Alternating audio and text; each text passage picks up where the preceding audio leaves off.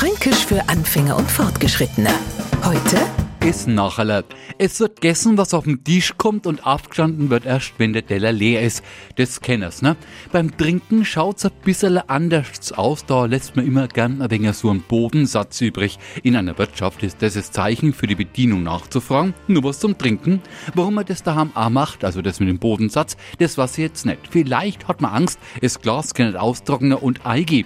Viel wichtiger ist, dass jetzt einer Neufranke es nachher kapiert. Und das Chor am besten, wenn er mal ein Kölner mit einem fränkischen Bierglas vergleicht. Deren 0,2 Liter Gläser sind für die Franken nämlich nichts anderes als gerade mal ein Nacherler, also ein kläglicher Rest eines Getränkes. Fränkisch für Anfänger und Fortgeschrittene. Morgen früh eine neue Folge. Und alle Folgen als Podcast auf podu.de.